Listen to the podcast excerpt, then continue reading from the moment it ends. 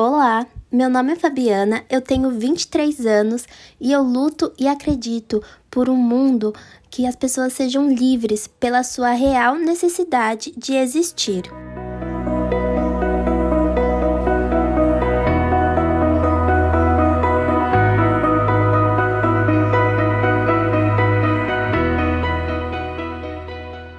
Olá, está começando mais um episódio do Saúde e Diversidade, o podcast de saúde para todas as diversidades. Bem-vindos, bem-vindes, bem-vindas. A gente vai hoje gravar esse episódio no dia 20 de setembro de 2021. Estamos eu aqui, Vivian Avelino Silva e a Pamela Quevedo. Oi, Pamela. Oi, Vivi, tudo bem? Prazer imenso estar aqui hoje. Então, e aí é um prazer maior ainda, na verdade, Pamela, porque hoje, como convidada, nós temos a doutora Ivete Boulos, doutora Ivete, que é médica infectologista, que foi tão importante na minha formação como infectologista lá no Hospital das Clínicas. Doutora Ivete Boulos é coordenadora do Núcleo de Atendimento às Vítimas de Violência Sexual, NAVES, do Hospital das Clínicas, e também membro do Núcleo de Ética em Direitos Humanos, o NEDH, da Faculdade de Medicina da USP.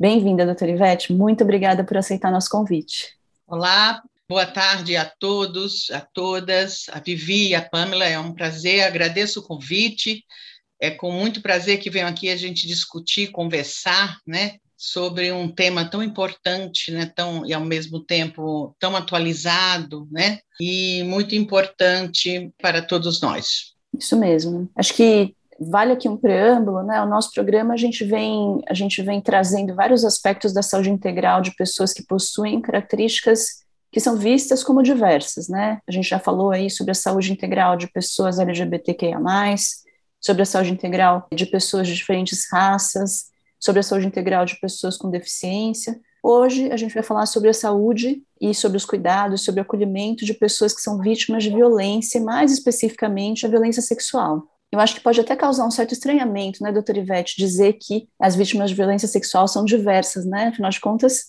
violência sexual pode acontecer contra qualquer pessoa, qualquer indivíduo, né? Só que, infelizmente, é fato, né? A gente vê e vários estudos também mostram que as vítimas de violência sexual podem sim sofrer é, um isolamento importante, até estigma, né? Sentem vergonha, ficam, é, se sentem isoladas da sociedade e isso tudo tem muitas consequências negativas para a saúde, tá? Acho que é importante para a gente começar falar um pouco sobre a definição desse tema. Muita gente pensa, né, doutora Ivete, que violência sexual é só é, agressão física com estupro com penetração, né? Mas, na verdade, não é bem isso, né? Doutora Ivete, a senhora pode explicar para a gente o que é, o que caracteriza a violência sexual? Olha, violência sexual, primeiro, é um grave problema de saúde pública. Antes de tudo, é um gravíssimo. E violação de direitos humanos.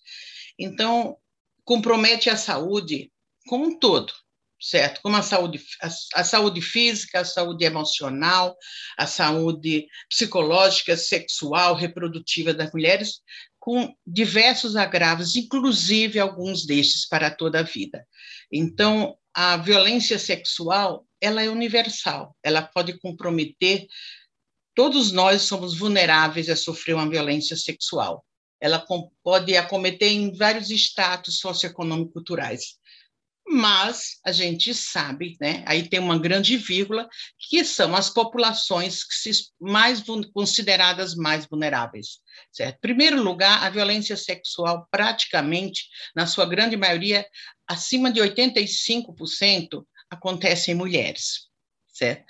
Dentro dessas, dentro dessas agressões, existe muito, um, um, número altíssimo entre mulheres negras e mulheres de, com, com um poder, um baixo poder aquisitivo, vamos dizer assim. Então, é uma luta das mulheres, em que as mulheres pobres e negras se encontram muito mais vulneráveis a sofrer, a sofrer violência sexual no seu cotidiano, quer seja por seu parceiro íntimo, quer ser no seu trabalho, quer ser pela busca de trabalho, certo? Ela sofre assédio sexual, ela sofre violência sexual, e, e, toda a população, como você falou, a população diversa, certo? Que é um alvo hoje, hoje é considerado como um alvo para todos os tipos de violência: a violência psicológica, a violência sexual, a violência física. E E o que mais estranha a gente é que essa população alvo, essa população que a gente sabe que sofre muita violência sexual, eles também ficam longe dos serviços de saúde. Tá? Então, quando você diz assim, é, é o serviço de saúde precisa se mostrar mais aberto para todas essas populações. Eles também têm uma certa dificuldade ou vergonha. A violência sexual a gente sabe que é um crime contra a dignidade sexual, certo? Então, é um tipo de, de crime que ninguém sai correndo na rua gritando, né? Se, se alguém é roubado uma bolsa, uma mochila, um tênis, seu celular, você sai correndo na rua gritando, mas a violência sexual, as pessoas ficam mais reticentes, então é um crime que leva a um constrangimento, como você falou, elas se sentem agredidas na sua dignidade sexual, então elas se sentem humilhadas, constrangidas e muitas vezes têm muita vergonha de procurar serviços de saúde. E Outras situações também são as ameaças pelo agressor, para que não procure o serviço de saúde. Então, e nessa população, a gente estranha, inclusive, no nosso serviço, o NAVES, que funciona já no Hospital das Clínicas há 21 anos, nós atendemos pouquíssimos casos, certo? de pessoas diversas, pouquíssimos casos. Às vezes elas chegam, já atendemos uma, pessoa, uma relação homoafetiva e que teve um estupro corretivo, que isso é horrível, mas existe, né? É o estupro que é encomendado para aquela pessoa de acordo porque divergem aquela da sua orientação sexual, da sua ideologia, de uma série de outras coisas. O comportamento, né? Então aquele aquele grupo da sociedade que não aceita. Então, além do estigma, ainda tem as ameaças e os riscos que isso possam levar. Você falou em definição, né, Vivi? Quando a gente fala definição, tem muitas definições para violência sexual, né? A definição de, de tem, se você for ler na ONU, na OMS, na OMS, né, sempre a violação dos direitos humanos e em situação da violência da mulher baseada em gênero, certo? e que vai resultar em que possa resultar em um dano físico, sexual, psicológico, certo? Um sofrimento que leve a um sofrimento, inclusive ameaças, coerção, e o mais interessante que possa acontecer, certo, na vida em público ou na vida privada. E esse na vida privada é muito importante, certo? Que essa definição, que foi em torno de 1994 a 1995, quando aconteceu a Convenção de Belém do Pará, certo? Para punir e erradicar a violência contra a mulher, porque aí teve duas definições importantes. A violência sexual como violação de direitos humanos da mulher e, segundo, que é o reconhecimento da violência sexual dentro do casamento que isso é muito importante, que antes não era reconhecido, certo? O agressor poderia ser o marido, mas o marido pode, o marido podia tudo.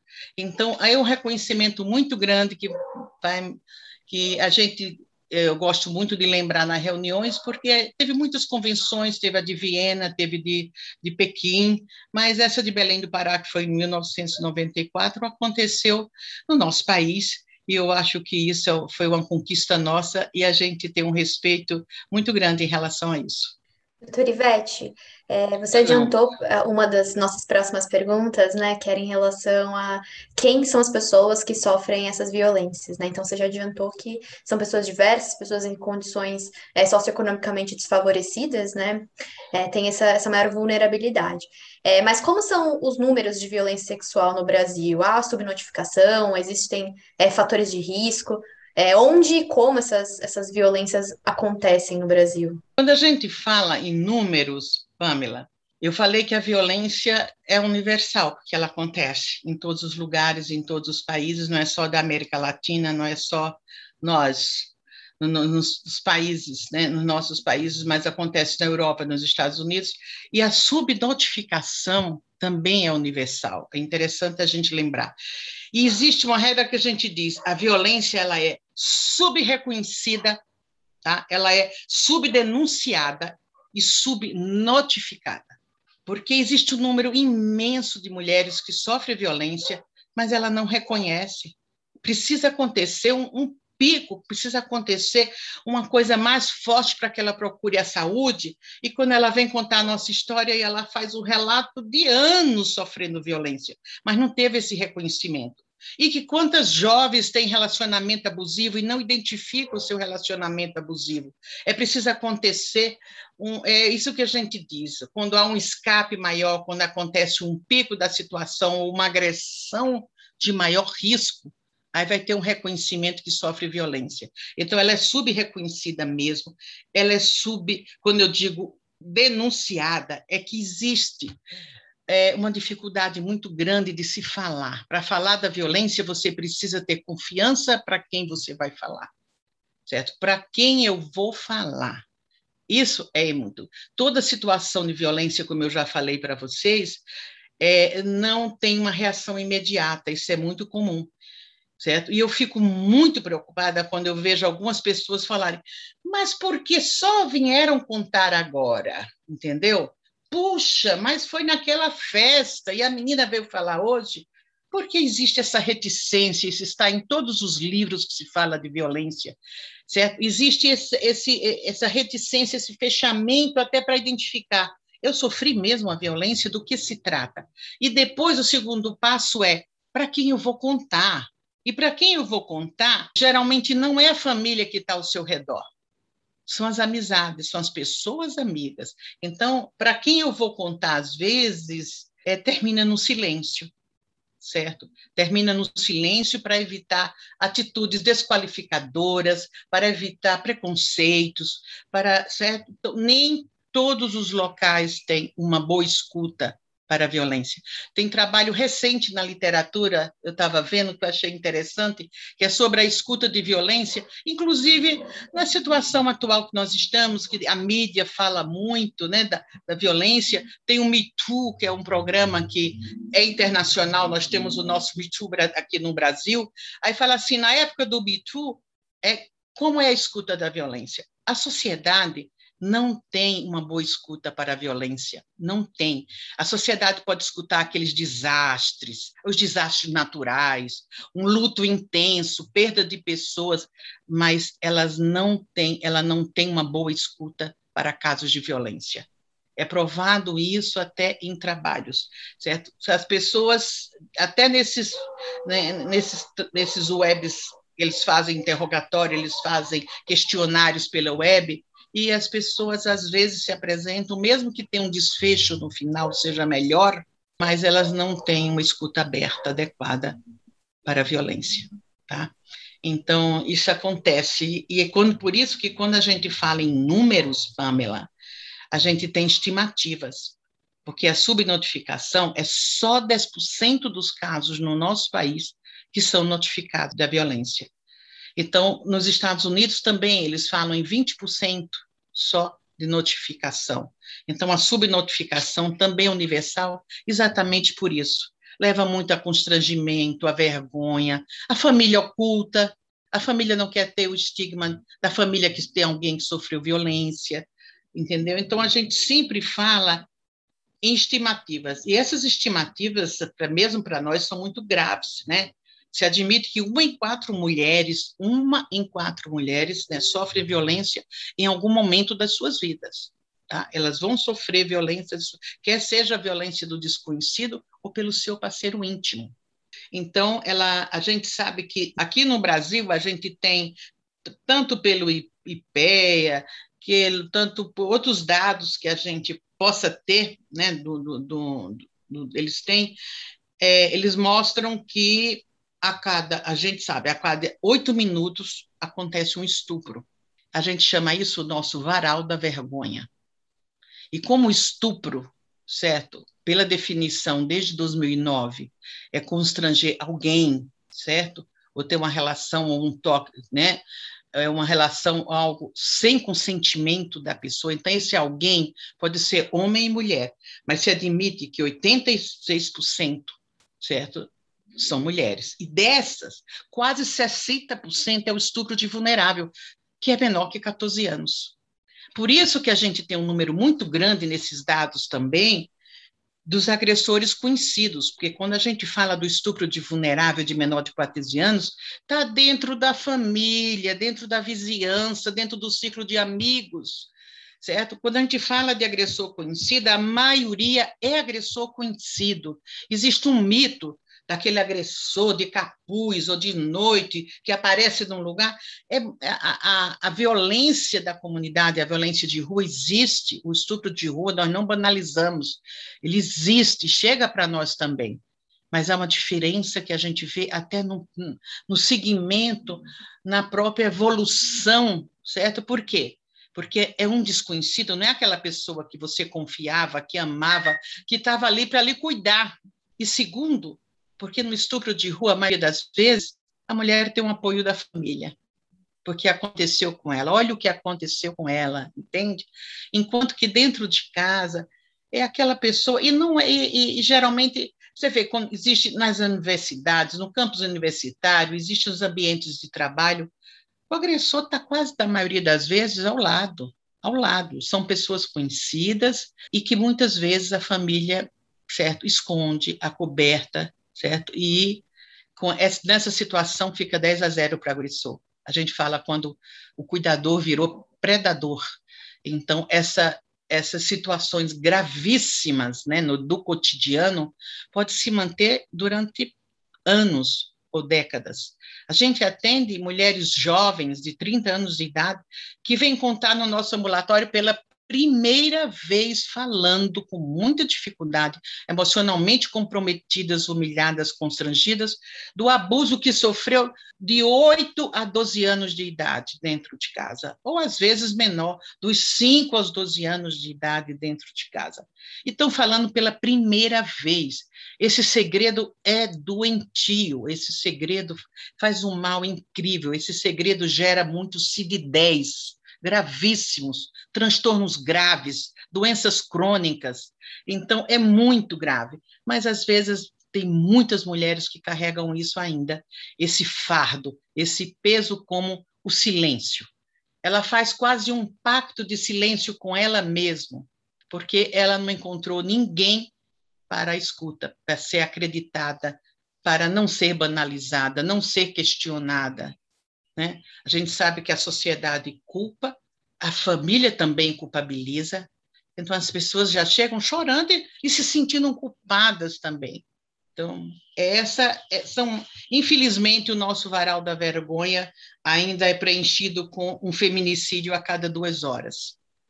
Então, a situação de violência da mulher, nossa, certo, é gritante. Sempre foi. É uma epidemia silenciosa que acontece no cotidiano rodeada de pessoas conhecidas, mas que são quase que forçadas a guardar um silêncio sobre essas experiências, né, é, em situações muitas vezes de ameaça. Então, nós temos é, esses dados que eu falei para você, às vezes tem os dados do IPE e dados do Anuário de Segurança Pública. Esses dados que eu te dei foi do Anuário de Segurança Pública do ano passado, de 2020 que já foram lançados.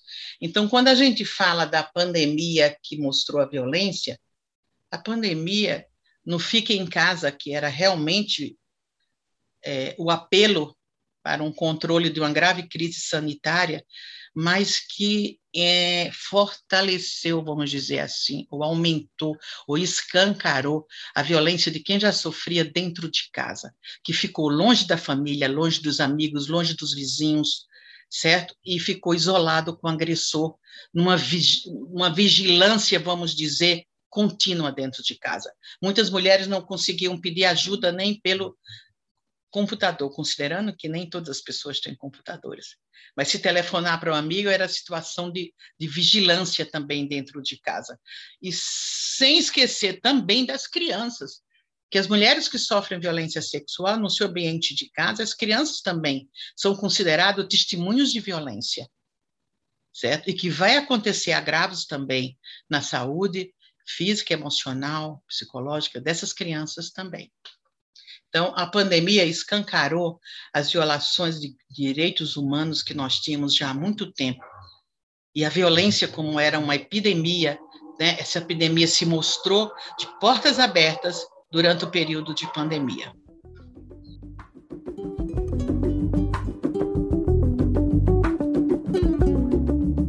A música hoje é Dentro Ali, da Lua de Luna. Ah, Lua de Luna, como eu te amo. Caso esteja por vir, me reconheça ali, em um domingo de sol ou um dia qualquer. Apareça, me leve a um lugar distante, me ajude a carregar. A gente está conversando hoje com a doutora Ivete Boulos, que coordena o Núcleo de Atendimento a Vítimas de Violência Sexual. Se você tiver dúvidas, comentários, sugestões, fala com a gente, manda mensagem. A gente está nas redes sociais, arroba e também no e-mail, saudiversidade.gmail.com. Doutora Ivete, a gente já vem falando, né, a respeito, então, de como as pessoas é, são invisibilizadas, né, na, no, no sofrimento depois de uma violência sexual, existe a subnotificação, então existe o nível da notificação jurídica, a notificação para os serviços de saúde, né? Violência sexual é uma condição de notificação compulsória nos serviços de saúde, independente de ter havido boletim de ocorrência para aquele evento, né? E existe ainda mais é, subnotificação, mesmo em enquetes, entrevistas, pesquisas, etc. Né? Então, a gente sabe que esses três níveis aí é, acabam revelando cada vez mais violência, mas que a violência verdadeira, ela ainda é mais alta do que isso. É, e agora a senhora trouxe essas informações que me fizeram enxergar também que existe essa negligência, essa falta de reconhecimento, principalmente da violência que é realizada por pessoas conhecidas, muito mais ainda pela, pela parceria íntima da pessoa, já que existe essa máxima aí da cultura machista que em briga de marido e mulher não se mete a colher, né? Então, Sim. pode apanhar, pode sofrer estupro, né? E toda essa, essa negligência em atender, ajudar as pessoas que sofrem esse tipo de violência doméstica, né? E aí, é. por fim, enquanto a pandemia vem, vem é, piorando essa situação. Doutor Ivete, e aí, quando as pessoas chegam ao serviço de saúde, queria que a senhora desse alguns exemplos concretos aí de que, que as pessoas escutam quando sofrem violência. Então, eu chego, eu falo com a porteiro da, do hospital, por exemplo, né? Eu vim procurar atendimento porque eu sofri uma violência. Que tipo de colocação, pergunta essa pessoa enfrenta que já faz com que ela queira fugir ou não consiga nunca mais acessar esse cuidado, doutora Ivete? Vivi, só relembrando aí que você falou da em briga de hoje, briga de marido e mulher, a gente salva a mulher. Esse é o novo chavão, certo? Que é para isso mesmo. No momento que o vizinho de baixo, de cima, do lado, ouviu a situação, ele faz parte já. Ele tem que cumprir o seu papel seu papel de cidadão. Então, a gente salva a mulher nessas situações, né? A gente tenta salvar.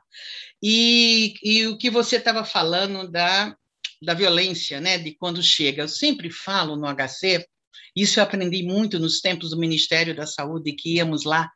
Eu fiquei de 2000 a 2005 ainda frequentando o Ministério, na época do bom Ministério da Saúde, que tinha a saúde da mulher, o grupo de violência, tinha a Mazé, a famosa Mazé da violência contra a mulher, da saúde da mulher no Ministério, tinha um grupo exclusivo só para trabalhar violência de gênero, era muito bom.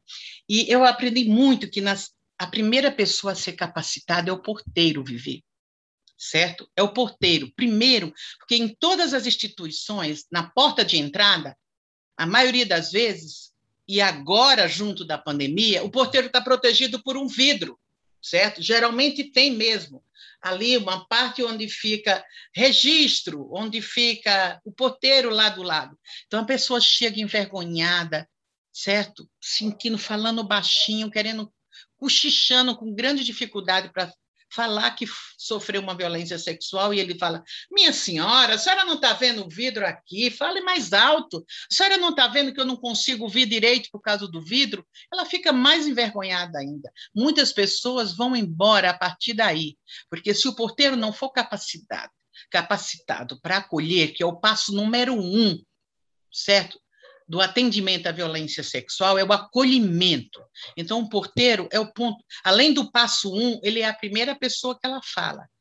Certo? Se ele falar, não, minha senhora, aqui a gente não atende isso, não. Pronto. Nunca mais volta, pelo menos para aquele lugar. Não volta. Eu acho difícil que vai ter um novo período de silêncio para criar coragem novamente se for um abuso crônico. Tá? E se for um abuso agudo, muitas vezes, ah, no nosso serviço, a gente já foi procurar ah, o pessoal do PS para dizer, vamos capacitar o porteiro, porque chegou um, quando chegou um momento que chegou um jovem grave, que ainda estava com a roupa rasgada, e falou, aqui não atende, não, leve para outro serviço, e a gente, mas é impossível que o porteiro disse isso, disse, era o porteiro novo. Então, a responsabilidade dos serviços, certo, de cada um, de toda a equipe que trabalha, que vai atender, que fala que vai se encontrar com a vítima, se não tiver. Ah, já ouvi dizer capacitação não se aplica para essas pessoas. Vamos dizer outro nome, vamos dizer informação. Essas pessoas precisam ser informadas a respeito de como devem ser como devem atender, como devem ouvir, né? E a gente tem agora no HC esse grupo da enfermagem que fica de retaguarda. Para quando tiver uma dúvida dessa do porteiro, ele chama e a enfermagem já vem, e com isso a gente diminuiu o número de pessoas que procuravam e que iam embora, que algumas vezes o porteiro não tinha recebido essa informação, né, certo, que também atende, mas não é o porteiro que faz a seleção, né, dos pacientes, né, dos agravos que vão ser atendidos em pronto atendimento. Então, no, no HC nós temos agora uma equipe né, que tem assistente social e enfermagem, que faz essa seleção que quando elas discutam que é violência sexual já são levadas diretamente para o atendimento, nem ficam em fila, já são levadas e triadas diretamente para o, para o pronto atendimento. Mas tem muitos lugares em que chega na calçada, o porteiro já diz aqui, sabe? Então, sabe, Vivi, isso tem muito a ver com a formação de rede. Aqui em São Paulo a gente tem vários serviços, certo? E tem tanto no estado como aqui no município nós temos vários serviços é, de violência e que atende, atende juridicamente ou serviços de saúde, tem vários aspectos né, do aborto legal, mas a gente falta rede, esse entrosamento, para que uma pessoa que sofre violência lá na cidade de Tiradentes não precise pegar um trem e dois ônibus certo? Para chegar no hospital e dizer, e para saber se naquele lugar ela vai ser atendida. E ela peregrinar. Essa peregrinação que existe das vítimas de violência sexual, isso se chama revitimação. Tá? Elas saem da casa dela, procura o BS mais próximo que diz aqui não atende, vai para o hospital geral também não atende, ela vai e assim ela vai peregrinando. Às vezes a gente atende pessoas que passaram por três, quatro serviços, certo? E, e sem um reconhecimento de onde fica. Então, o ideal é que a gente tivesse a rede, certo? Todos, todo mundo a gente executa a violência novamente, né? Quando gente... Novamente, ela é revitimada por profissionais de, de todo o grupo da saúde, que escuta e que não orienta adequadamente. Então, isso é muito grave. Se a gente tivesse uma rede que na região norte, sul, leste e oeste de São Paulo, tivesse cada região tivesse um serviço de referência, certo? Essa, essas pessoas não sofreriam tanto. E os comentários, doutora Ivete, que lógico que a pessoa pode escutar em qualquer lugar, mas muitas vezes vem do próprio profissional de saúde que faz o atendimento, né? Ah, claro. mas que roupa você estava usando? Mas também você estava nesse lugar essa hora sozinha? Sim. E, e quando ela diz que está com alguém? Mas quem era essa pessoa que você estava tão tarde com alguém? Você fez questão de sair com essa pessoa? Quer dizer, se sai sozinha, ela é de risco. Se sai acompanhada de um homem, é vulnerável.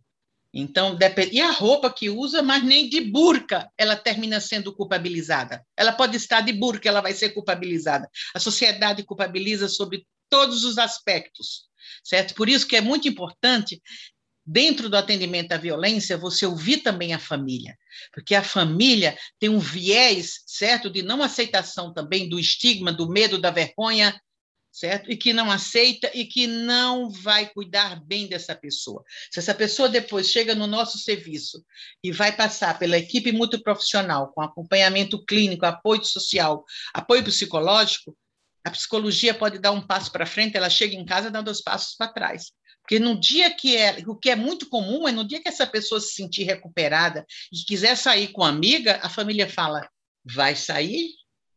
Gostou do que aconteceu? Quer não fazer aprendeu. de novo? Não aprendeu? Certo? Ela é isso. Ela, às vezes elas voltam chorando, dizendo: Olha, a minha amiga, a minha prima, que é minha amiga, me deu tanta força. Um dia foi lá em casa e disse: Não fica triste assim. Vamos sair, vamos nós duas sair. A gente vai para um lugar, fica batendo papo. Vamos lá. A família caiu em cima, já está saindo de novo, então essa família precisa ser ouvida e ser orientada, certo? Para ela não revitimar essa, essa pessoa, certo? Para ela saber acolher e saber as falas determinadas. E olha, que temos isso com jovens, temos isso com adultos, temos isso principalmente com criança. Mães que chegam preocupadas e que expressam a sua preocupação na frente da criança, e com palavras, palavras duras, palavras agressivas, entende? E as crianças ficam assustadas olhando. Então, a mãe, a gente sabe que o impacto da violência é para a vítima, a família também tem o impacto de ter acontecido uma violência sexual, mas nem todo mundo sabe lidar. O comportamento depois desse impacto, como eu posso fazer, como eu vou me comportar para ajudar, para acolher, para proteger, entende? É isso que elas também precisam ouvir.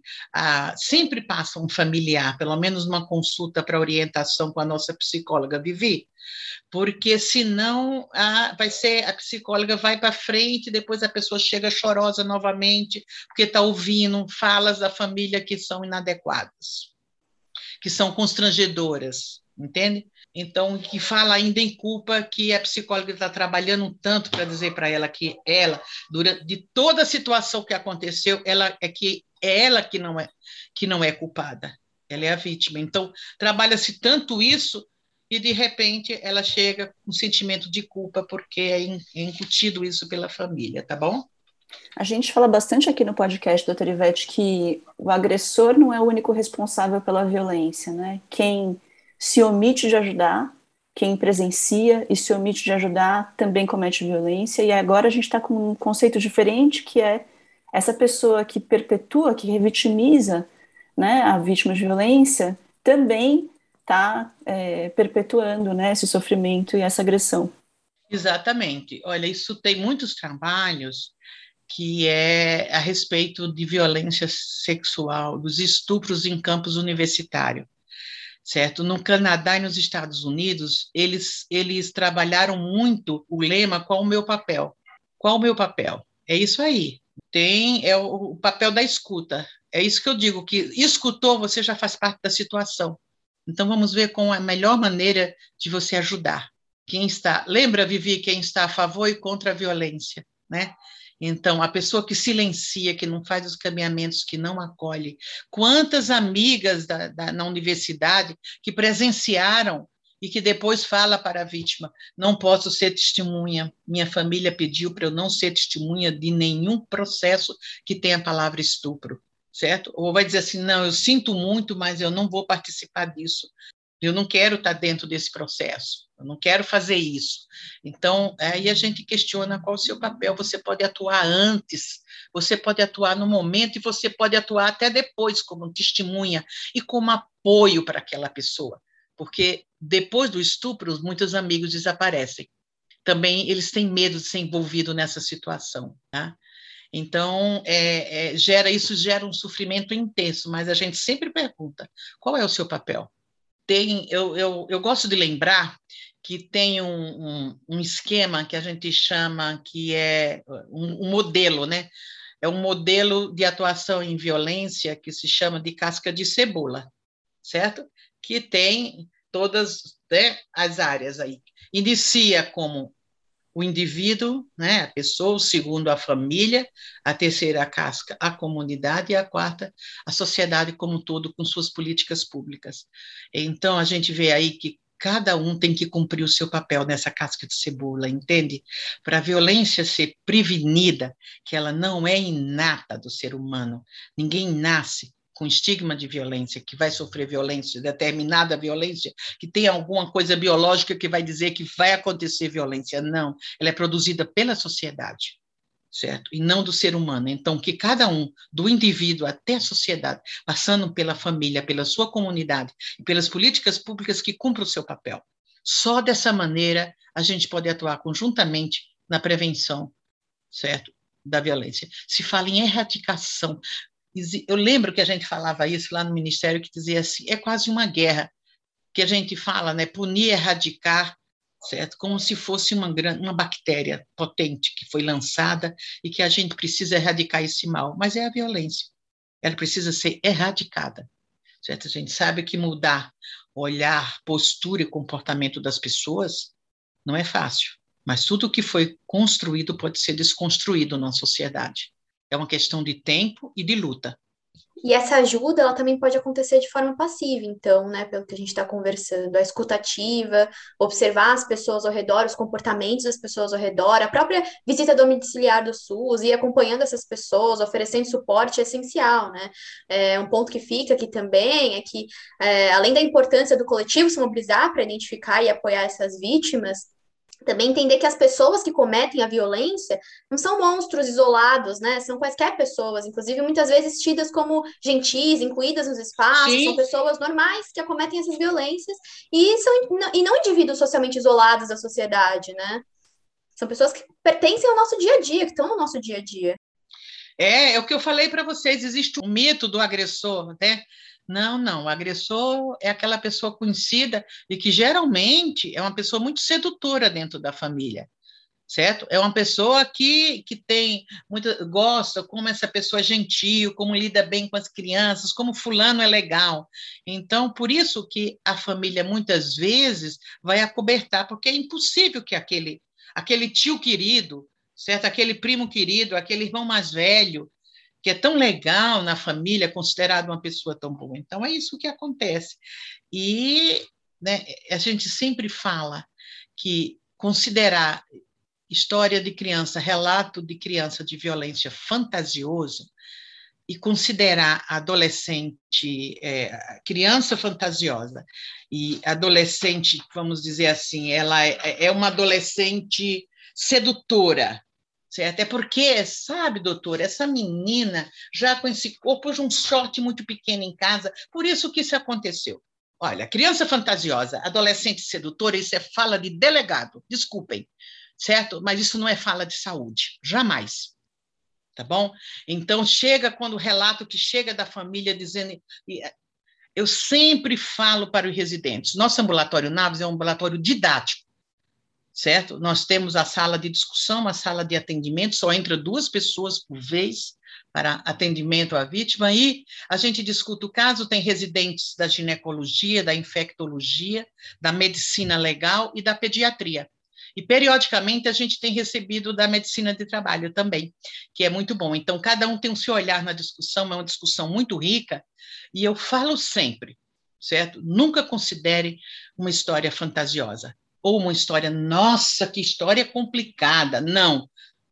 Lembre-se que a violência, ela geralmente vem associada a outras situações de violência também. Quer seja violência doméstica em casa, quer ser uso de drogas, quer ser negligência, maus tratos, abandono. E fome, muitas vezes situações sociais gravíssimas. Então, a história de violência não é bonita. Não é uma história bonita. Então, sair da sala, revirando o olho, achando que ali é que história complicada, é a realidade, meu caro, é a realidade. E é assim que a equipe deve trabalhar, certo? O nosso lema lá é saber ouvir e jamais duvidar. Jamais duvidar das histórias que são relatadas, certo? Elas são muito reais.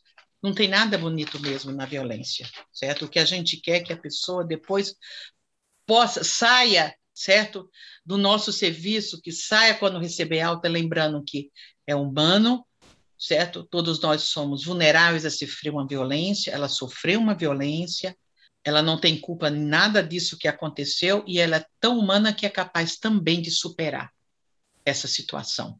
É o apoio que ela recebe para superar. Ninguém dá uma borracha para ela pagar. Ela aprende a superar e a contar a sua história de uma maneira diferente.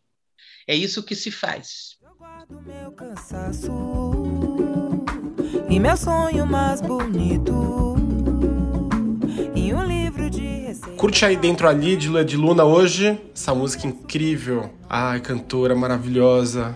Um pedaço de pão e um lápis, um caderno e a vida dos meus filhos que é tudo que eu tenho e que é tão meu e que é tão seu. gente está conversando com a doutora Ivete Bolos. Pessoal, mandem suas dúvidas, críticas, sugestões, elogios, comentários para a gente, arroba saudiversidade ou saudiversidade.gmail.com. Bom, eu vou, eu vou complementar então um pouco do que a gente estava falando antes. É, vou resgatar aqui duas perguntas de uma vez. É, a gente estava falando que sobre o fato de que a violência ela não necessariamente é, ela, a pessoa que recorre, né, quando ela vai procurar ajuda, ela não necessariamente procura essa ajuda é, de primeira, né? Então, doutora Ivete, se você puder falar um pouquinho mais sobre isso, as pessoas que sofrem violência há muito tempo, ou aquelas que sofrem abusos recorrentes, elas também podem buscar ajuda? Sim, isso é importantíssimo. Essa, essa pergunta é muito importante, Pamela, porque a resposta é: você que está aí, que já sofreu violência em algum momento da sua vida, sempre é tempo de pedir ajuda. Sempre, não importa se passou semanas, meses ou anos, sempre você vai receber ajuda e você vai ter um benefício na sua saúde como um todo em relação a isso. Sabe, Pamela, tem, tem além desse silêncio, né? Desse silêncio que é apresentado e que muitas vezes é guardado e como a gente diz, e depois é exteriorizado, certo, na forma de muito sofrimento, de transtornos, certo? Transtornos psiquiátricos, psicológicos, a, depre... a síndrome de estresse pós-traumática, ela é muito mais intensa intensa e muito mais duradouras em mulheres que sofrem violência sexual. As revistas psiquiátricas falam, os artigos nas revistas psiquiátricas falam em relação ao estresse pós-traumático e à violência sexual, que é o maior agravo que a mulher possa sofrer durante toda a sua vida. E por isso dura muito mais, certo? E é muito mais intensa. Ela te sobrepõe na sua intensidade a qualquer tipo de evento, luto na família, certo? Sequestro, desastres naturais, pessoas que sobrevivem de tsunamis, de terremotos, certo? O dano da violência sexual é muito maior, certo? Então é uma é considerado como o maior dano que possa acontecer na saúde da mulher como um todo, tá bom? Então a gente quando fala é, desse silêncio, né? Que pode acontecer, existe uma situação que também acontece, que é o pacto de silêncio entre as vítimas. Geralmente isso acontece quando tem crianças na mesma casa que foram abusadas em uma situação, certo? E que combinar e que elas elas combinam, elas concordam, elas fazem um pacto de não contar certo? Ficam preocupados com a mãe, vai ter um sofrimento, vai ter uma situação mais grave, então elas guardam esse segredo. A gente já teve, a, a, não é a violência isolada que ela também pode guardar segredo, certo? O adolescente que mora com a avó e chega aquele tio que é o tio predileto da avó, certo? É aquele que é o, o neto predileto da avó, certo? E que abusa dela. E ela mora com a avó e ela, ela não vai falar, porque ela sabe que vai causar um sofrimento tão grande para a avó que ela fica, ela, ela fica isolada dentro do sofrimento dela. E o pacto acontece, como também já atendemos, com crianças, tipo irmãos, três irmãos sofreram violência do vizinho e ficaram em silêncio, nunca contaram para a mãe, para não era mãe solo, minha mãe sai para trabalhar, aí ele vem, passa aqui, faz isso com a gente. Se a mãe souber, ela vai ficar preocupada, ela vai chorar, vai causar um dano para ela. E essas crianças crescem com esse segredo, certo? E que é um peso, certo? Na saúde de todos eles. Nós conseguimos resgatar uma delas e que elas trouxeram os irmãos e que foi um alívio imediato. Eles falaram assim: Olha, a gente está tão feliz, olha a palavra, de ter sido descoberto, porque isso, isso tava, isso a gente já não aguentava mais esse peso. Eu vivo, eu, eu revivo isso com a minha família, com meus filhos, com a minha mulher. O irmão dela falava isso, certo? A irmã falava. A gente tem uma gratidão para ela, dela ter falado, porque nenhum de nós ia ter coragem. Foi muito bom. A gente fez um pacto, mas foi muito bom ela quebrar esse pacto. Então, romper o silêncio é muito bom. Romper o silêncio de um grupo que faz isso numa instituição é muito importante, porque o silêncio é agrava a situação, o medo agrava a situação. Todas as situações de violência que são silenciadas, certo, por medo do agressor, fortalece o agressor. Certo? Então esse pacto de silêncio também fortalece o agressor. E as pessoas carregam esse peso imenso. É uma dor imensa você ouvir uma adolescente de 12 anos dizer assim: doutora, a minha vida, eu me sinto no fundo do poço. Uma adolescente de 12 anos, uma menina, certo? Que se dizia que a vida dela ela era escura, ela se sentia no fundo do poço. É muito triste. Então, são, e essas situações são muito reais, certo? Então, sempre é tempo de você vir falar, de você ter esse alívio de falar, de você ter ajuda, vai ser trabalhado isso, certo? Então, não importa quanto tempo aconteceu, sempre, é sempre é orientado procurar ajuda na saúde. Doutora Ivete, a senhora começou a contar um pouquinho sobre o NAVES, né? Que é o Núcleo de Atendimento a Vítimas de Violência Sexual do Hospital das Clínicas, que a senhora coordena. Então, equipe multiprofissional, atendimento 24 horas por dia, 7 dias por semana. Eu passei pelo Naves como residente, a gente teve muito mais contato lá. Mas sabe que eu queria que a senhora contasse um pouquinho como é que foi a construção e como que é manter a manutenção né, da Naves, essa rotina de continuar treinando os residentes, continuar sensibilizando as pessoas, porque é interessante porque a, a violência sexual ela é tão invisibilizada que mesmo dentro da saúde, pouca gente se interessa por se engajar e por se envolver nesse atendimento, né? Como é que é essa luta aí de todo dia, doutora Ivete? É para toda a vida, a gente diz. É uma luta contínua, sim. Nós iniciamos, Vivi, porque eu fui procurada, porque eu tinha um ambulatório de mulheres HIV, certo? Eu já atendia uma população feminina, eu já atendia mulheres. E, e foi logo quando a gente começou, foi indicado a, a, a PEP, certo? Nos serviços de atendimento à violência, os serviços eram poucos, como ainda também são poucos serviços ainda, mas a gente sabe que em 2013 teve a lei do, né, do, é, do atendimento universal gratuito para toda situa toda vítima de violência sexual, sexual ser atendida pelo SUS né, e com equipe multiprofissional. Então, PEP, é só para lembrar as pessoas, né? É. PEP é profilaxia pós-exposição do HIV.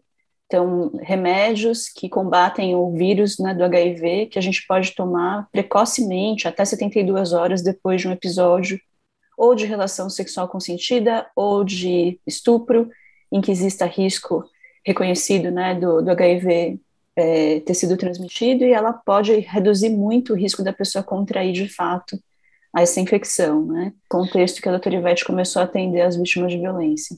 É, quando chegou para fazer as profilaxias pós-exposicionais, que além do HIV, Vivi, a gente tem para sífilis, para gonorreia, para tricomonas, né?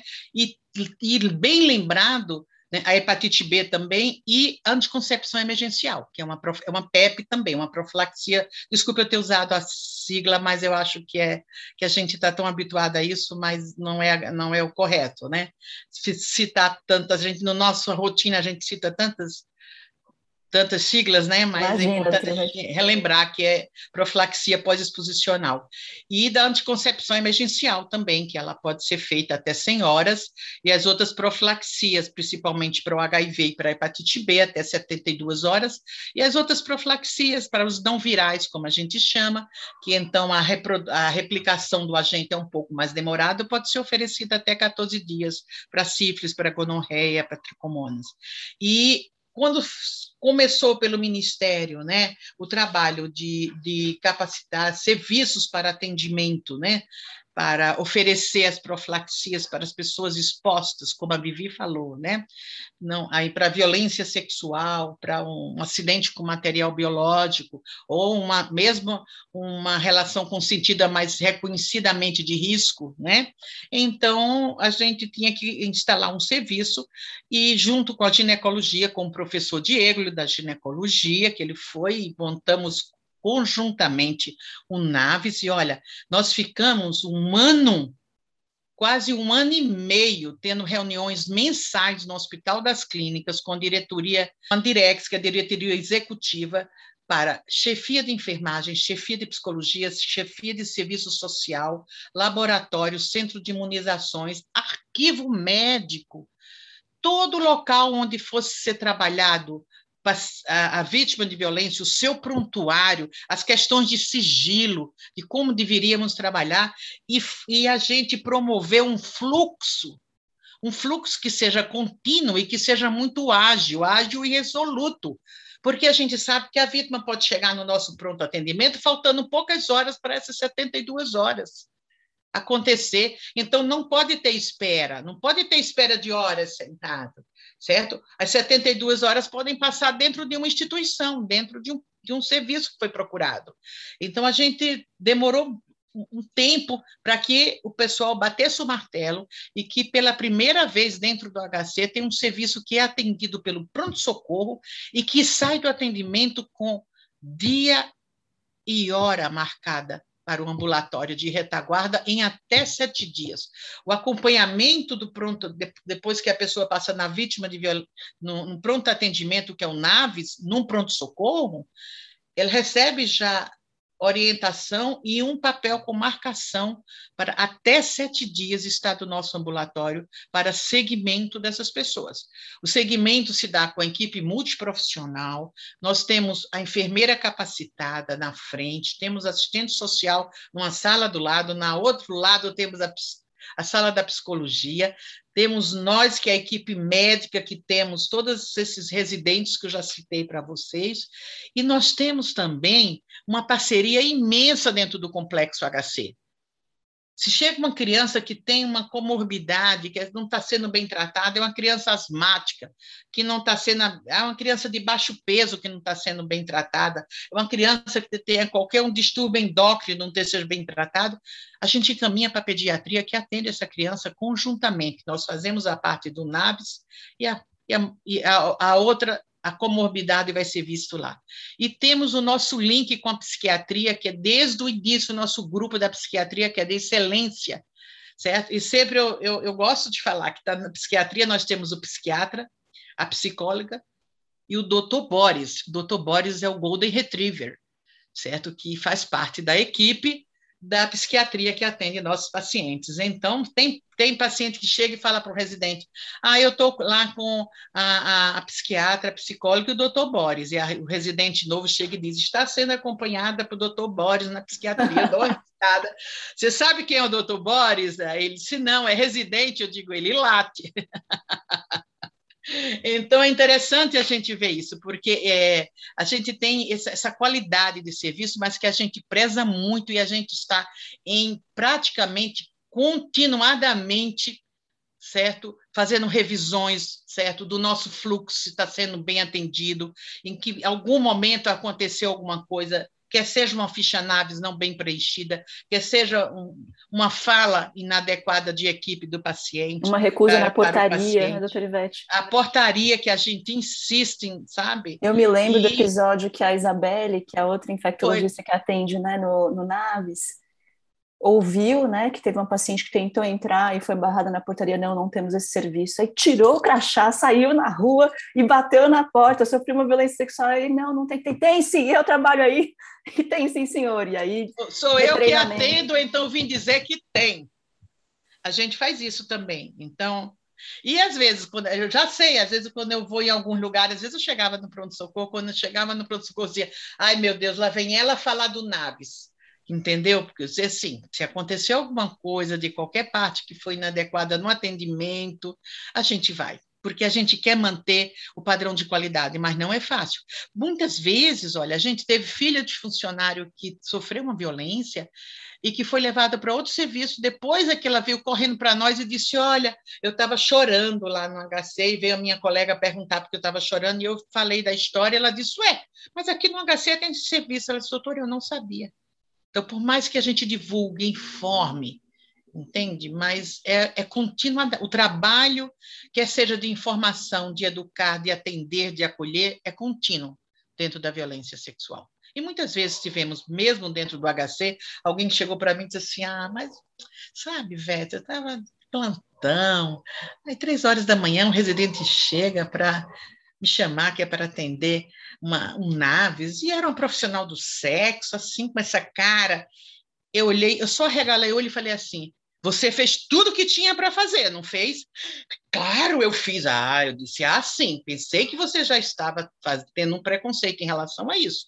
Porque se não tivesse feito tudo, sabe, nada, não ia ficar por isso, realmente. Os serviços não podem deixar passar esse tipo de atitude, certo? Atendemos um jovem que passou, em, em, não sai, não sai, em, ela falou da região só, de Santa Cecília, não sai, que foi atendida por um infectologista que falou para ela, quando ela falou que era profissional do sexo, sofreu uma violência sexual e já tinha já ouvido falar que tinha as profilaxias, que tem remédio para tomar, que ela queria fazer isso. Ela procurou todos os serviços, chegou lá, não sai, e a médica falou: ossos do ofício. Então, é, sorte, ela chegou para nós antes das 72 horas, certo? Porque sempre tem que ter denúncia desses casos. Se você não denunciar, as pessoas acham que estão fazendo correto isso elas acham que essa fala é uma fala adequada. Né? Então, a história de como receber na rede pública, da rede como alguns profissionais de saúde recebem, eu não atendo isso.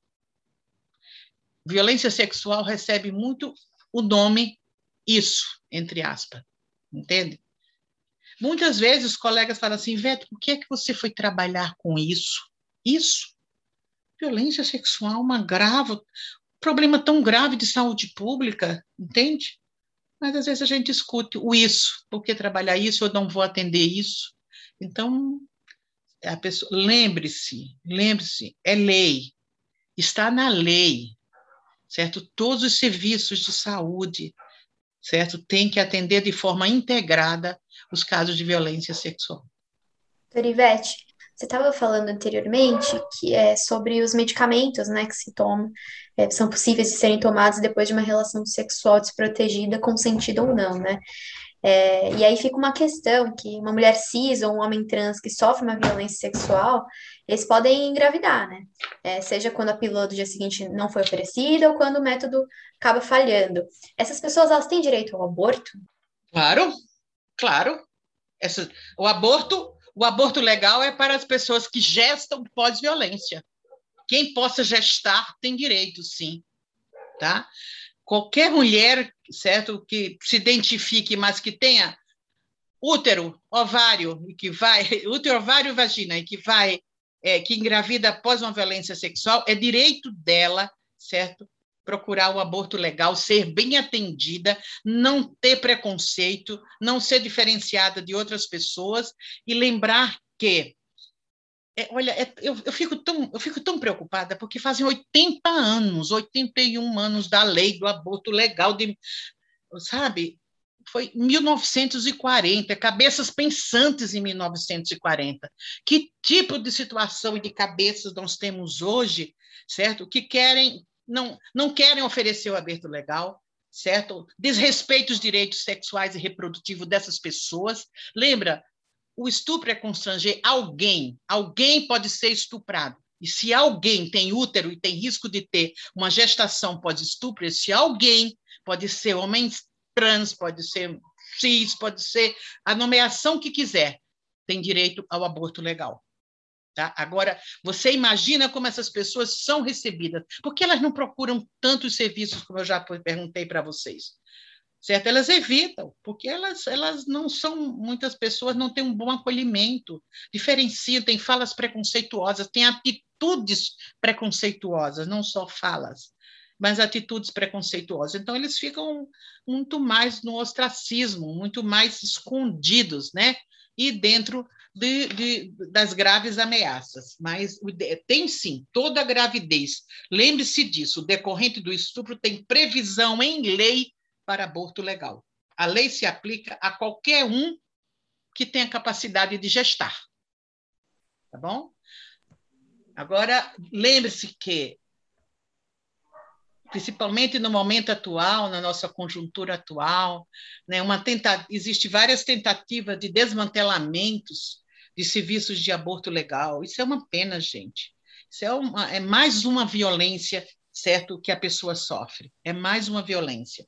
Então, alguns profissionais, tá, isso também está em lei, a objeção de consciência é um direito que o indivíduo tem, que por, suas, por seus ideais religiosos, seja qual for, que não executar, não fazer o aborto legal, mas imediatamente ele passar para o outro colega, senão ele vai ser processado também, certo, por não ter atendido essa pessoa. Então, objeção legal é uma coisa, objeção de consciência ela é legal, ela existe também na lei, mas ela é individual. Mas o que a gente observa por aí é que tem lugares, instituições, instituição não tem que ter objeção de consciência. Objeção de consciência é do indivíduo. Tá? A instituição não tem que ser laica, né, doutora Ivete? É, não de instituições, as instituições é laica. E, as, além de laica, tem que ter o reconhecimento da lei o reconhecimento da lei. Tá?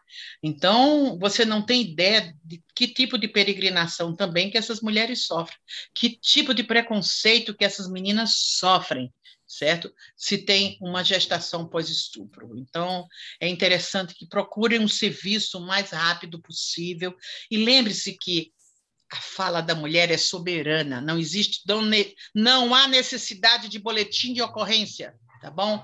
Certo? É a, a, é a fala da mulher, certo? Sempre a gente tem que lembrar disso, tá bom?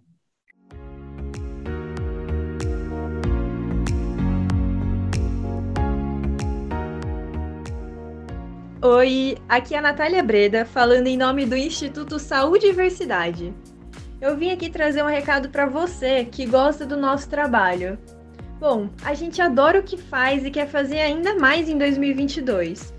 Só que para o nosso trabalho continuar com a mesma qualidade, vamos precisar do seu apoio, com qualquer valor que seja. A nossa chave Pix é saudiversidade@gmail.com. Anota aí para você não esquecer, hein? E essas doações vão ajudar a cobrir os nossos custos de produção.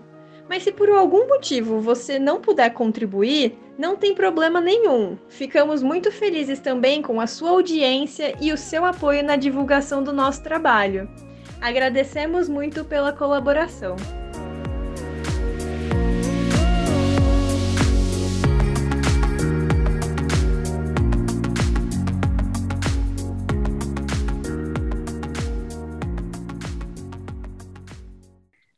Uma, uma colocação muito importante que um amigo meu já colocou, o doutor Ivete já fez, o Mário é, Tadeu.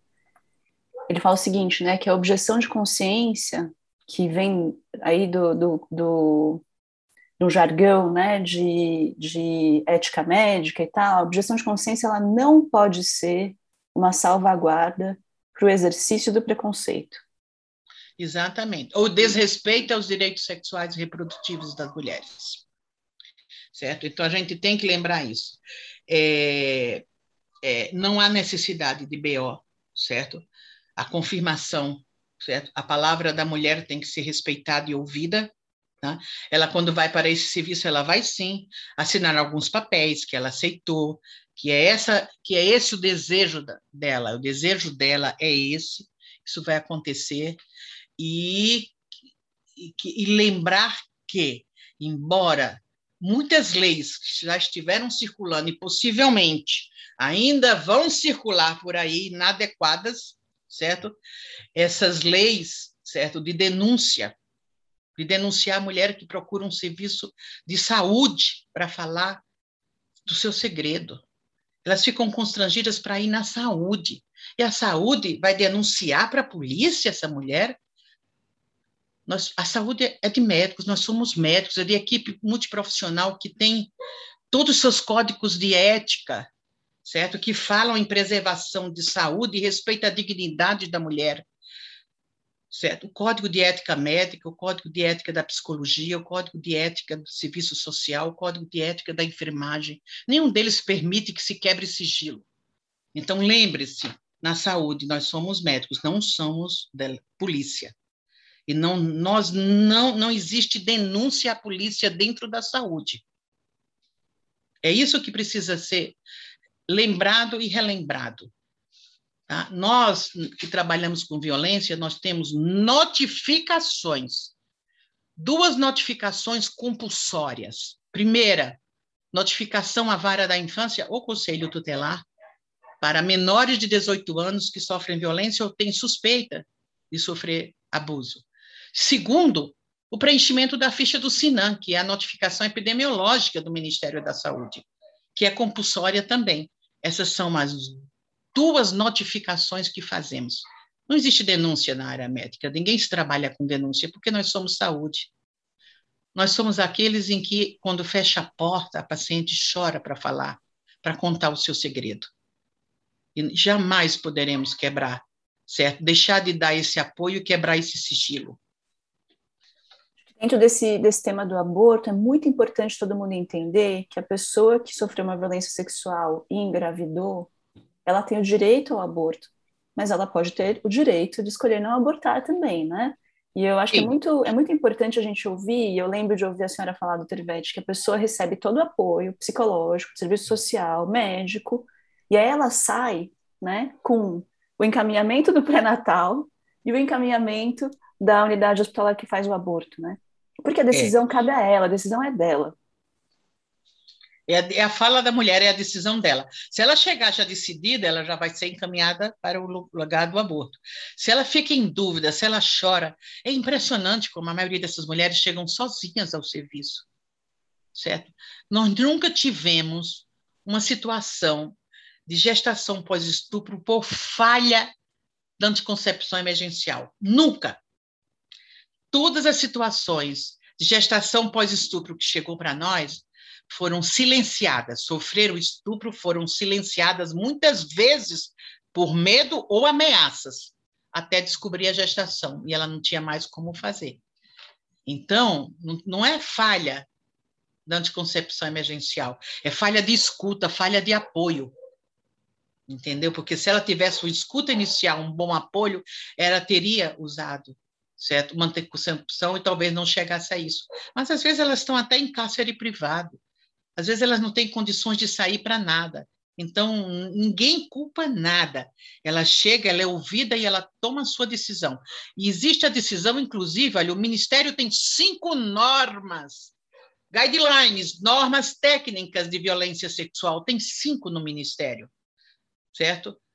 E, e, refere exatamente isso. É o direito da mulher, se ela quiser ser direcionada para um pré-natal, onde ela possa ter a criança e a criança ficar com ela ou a família, como é direito que ela tem de todo o apoio social durante o pré-natal, se ela quiser imediatamente já a criança ser, ter, ser levada para uma adoção após nascer. Então, ela tem o direito de ficar, o direito de levar, encaminhar para uma adoção e o direito de abortar. Ela escolhe, é a palavra dela. E a palavra dela tem que ser respeitada, qualquer que seja. É assim que a gente trabalha. Olha, Vivi, eu vou falar um pouquinho da nossa experiência em relação a isso. Nesses anos todos, a gente teve, eu acho que a gente teve, vamos dizer, muito pouco poucos casos de, de gestação, acho que 15, não chegamos a 20 casos de gestação pós-estupro. E, como eu falei para vocês, nenhum foi de falha de, da anticoncepção emergencial, certo? Foi da não tomada mesmo, porque não foi atendida para nada. Do jeito que ela engravidou, ela poderia chegar também com uma doença sexualmente transmissível, tá? Porque ela não foi atendida, ela não foi acolhida, não foi feito nada para ela. E dessas mulheres, a grande maioria, elas chegam desesperadas. Ninguém chega, esse bebê, o meu bebê, ninguém tem essa fala. Doutora, por favor, me ajude, tire isso de dentro de mim. Elas choram muito. São situações muito graves, certo? Em que elas expressam o desespero dela da situação em que ela sofreu e que ela não gostaria. E, e tivemos pacientes que falam: olha, que voltou para nós, quando nós mandamos os dois papéis, e voltou e disse: Olha, doutor, eu não queria, mas a minha família, que é muito religiosa, ela me convenceu e eu vou fazer. Ela foi convencida pela família, ela vai fazer, ela vai ter acompanhamento psicológico com a gente por um bom tempo ainda, né, para que ela possa ser fortalecida, certo? Para que depois ela não veja essa criança como, como um retrato de um passado que ela quer esquecer certo? E sim olhar com, com, carinho e com amor. Então, ela já tivemos isso. E tivemos também uma paciente, olha, foi muito interessante, é, Vivi, que eu acho que foi em 2015, né? 2015 por aí, que teve conflitos no Congo e que atendemos muitas congolesas. Muitas congolesas chegavam e a situação delas era muito sabe, muito grave. A maioria delas estavam em fuga do seu país em conflito. Então elas tinham, elas sofriam estupro dentro do seu país, nas fronteiras e muitas vezes quando chegavam aqui no Brasil. Elas tinham sofriam estupros repetidos, né? E uma dessas mulheres, é, ela, ela, ela chegou gestante ela preocupava, ela chorava muito ela chorava e ela vinha na próxima consulta e dizia ainda não decidi, e a gente conversava com ela até que ela chegou um dia e falou: Eu decidi, doutora, eu decidi porque mataram toda a minha família no Congo, eu não tenho mais ninguém. Eu fui a única que fugi e sobrevivi. Eu sofri o estupro na, lá no meu país, nas fronteiras que eu atravessei e quando cheguei aqui. Eu não sei nem de qual estupro essa criança veio que foram num períodos todos muito próximos. Então, ela ela ficou com a criança e até hoje ela leva essa criança para a gente ver no nosso serviço. Então, a gente tem um respeito muito grande, certo, pela decisão da mulher. E é isso que tem que ser. Gente, que mensagem importante. É, quero agradecer mais uma vez doutora Ivete por trazer é, tudo isso, toda essa emoção, essa bagagem que, que as pessoas precisam ouvir, né? é, como a senhora falou, não é bonito, a situação de violência não é bonita, mas ela existe, é a realidade, todo mundo precisa abrir os olhos é, e ter essa consciência e estar tá do lado, né, de ajudar as pessoas que sofrem, de não perpetuar, né.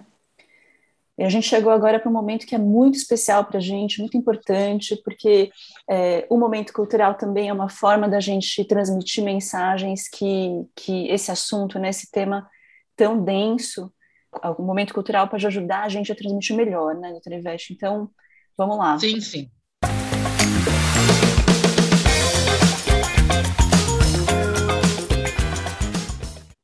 Vamos lá. Eu achei muito interessante. Então, a dica cultural é muito importante, porque tem expressão na nossa sociedade para tudo, né? A gente tem expressão através da arte para muita coisa, né? Da música, do teatro, as artes cênicas, certo? Da literatura. E dentro da violência também isso acontece, né? Ela, ela, ela, ela, ela é falada, ela é escrita, ela é ouvida, certo? Ela vem em cena muitas vezes. Então, de livro, eu lembro muito, certo, de um, livro que chama Missoula, que é de um estado dos Estados Unidos que foi considerado dentro da universidade lá um dos maiores locais universitários onde acontecia estupro de de alunos.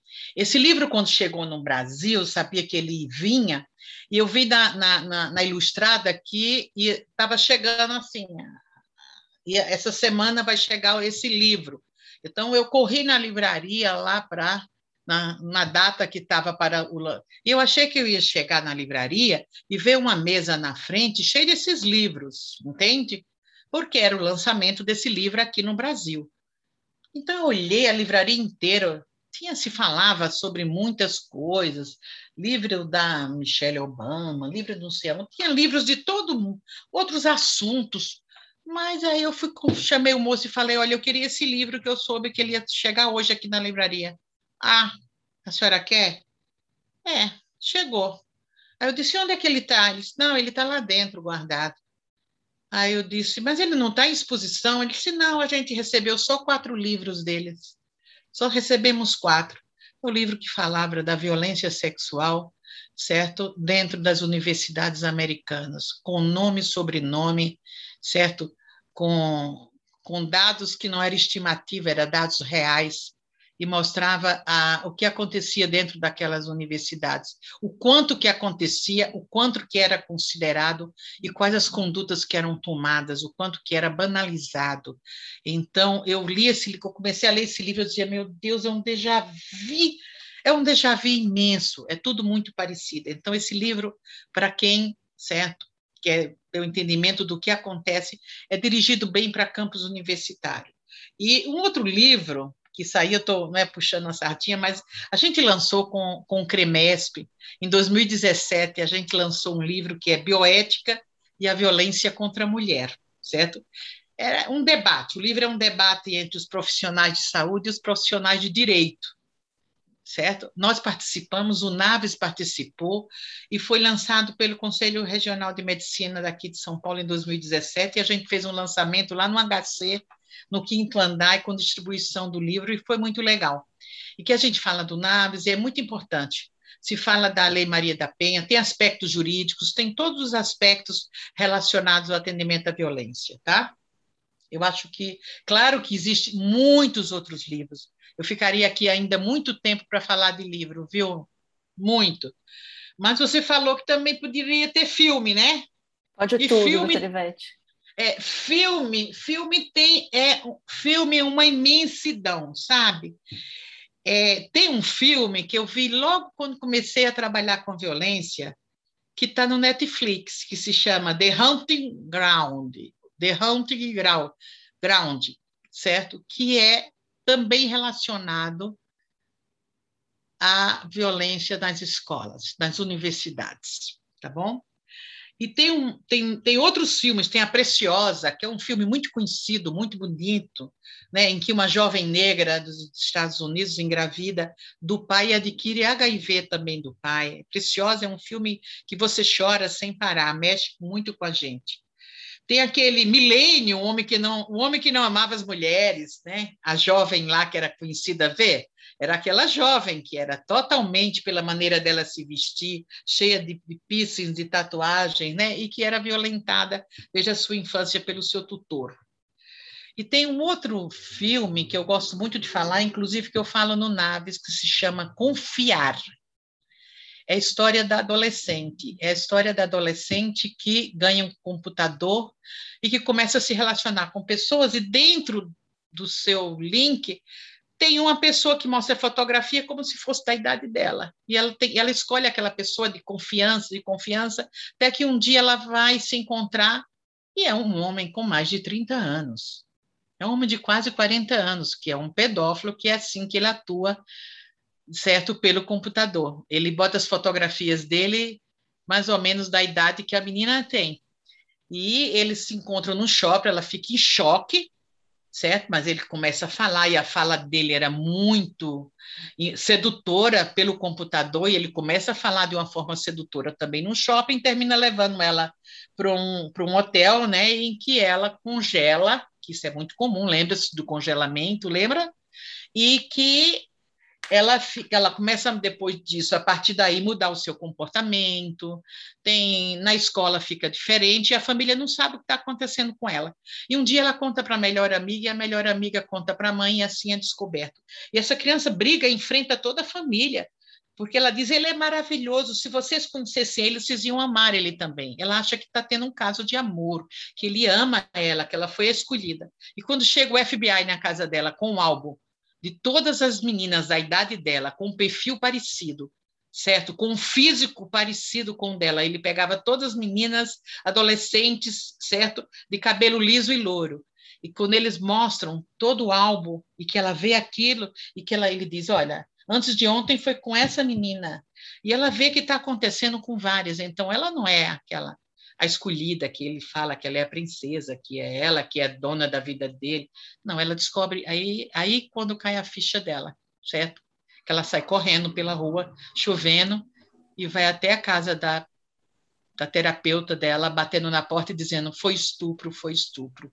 Então, esse filme é muito forte, mas mostra quando a adolescente está sendo seduzida e que ela descobre que é um estupro tá? A gravidade da coisa. Então, são, é um filme muito forte, mas tem vários assim mesmo.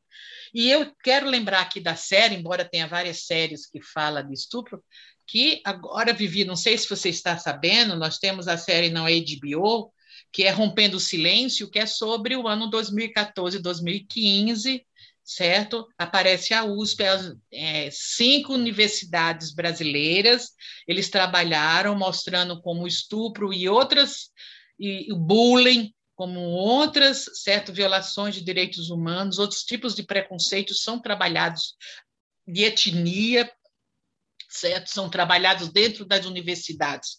E, e, e mostra a USP. E, e, as meninas que sofreram estupro, os meninos que passaram, certo? Pelo aquele preconceito de, de homofobia, importantíssimo que aconteceu em 2014 e 2015.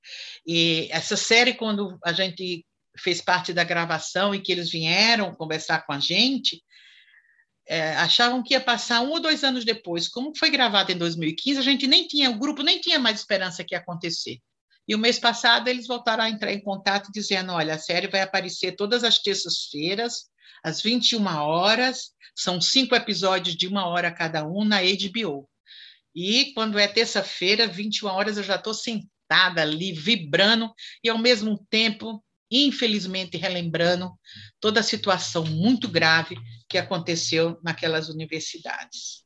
Tá bom? Excelente, doutora Ivete. Vamos é, atrás das dicas culturais. Fiquei super interessada também. Vou sentar lá para assistir com bastante é, interesse e, enfim, acho que a nossa revolta, né, com, com essa situação, com essas imagens, com essas histórias, tem que se refletir em mobilização, né? Obrigada, doutora Ivete, por trazer essa mensagem para a gente hoje. Muito obrigada a vocês pela oportunidade e eu quero deixar uma última dica, que é a dica de música. Vamos todos cantar Apesar de Você. Apesar de Você é uma música que o Chico fez em 1970 mas era, eu acho que a gente precisa cantar usando o verbo esperançar, do Paulo Freire, que poderia ter 100 anos agora. E em homenagem a ele, que a gente precisa esperançar, com música seria Apesar de Você. Quem sabe a gente sai dessa fase e a gente vai trabalhar, certo, com muito mais abertura em relação à luta, né, contra a violência da mulher e contra a violação de todos os direitos humanos no nosso país. Agradeço muito aos ouvintes, né, às ouvintes, a todos, e estarei presente para qualquer tipo de dúvida ou comentário que possa contemplar. Um abraço a todos vocês. Muito obrigada. Obrigada, Dona. Um abraço, gente. Cuidem-se.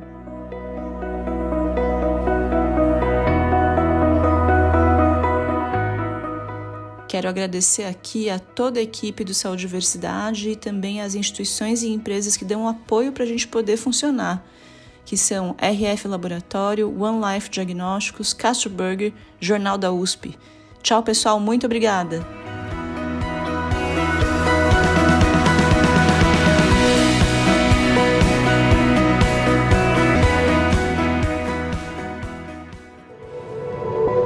Este podcast faz parte do movimento LGBT Podcasters. Conheça outros podcasts através da hashtag LGBT Podcasters ou do site www.lgbtpodcasters.com.br.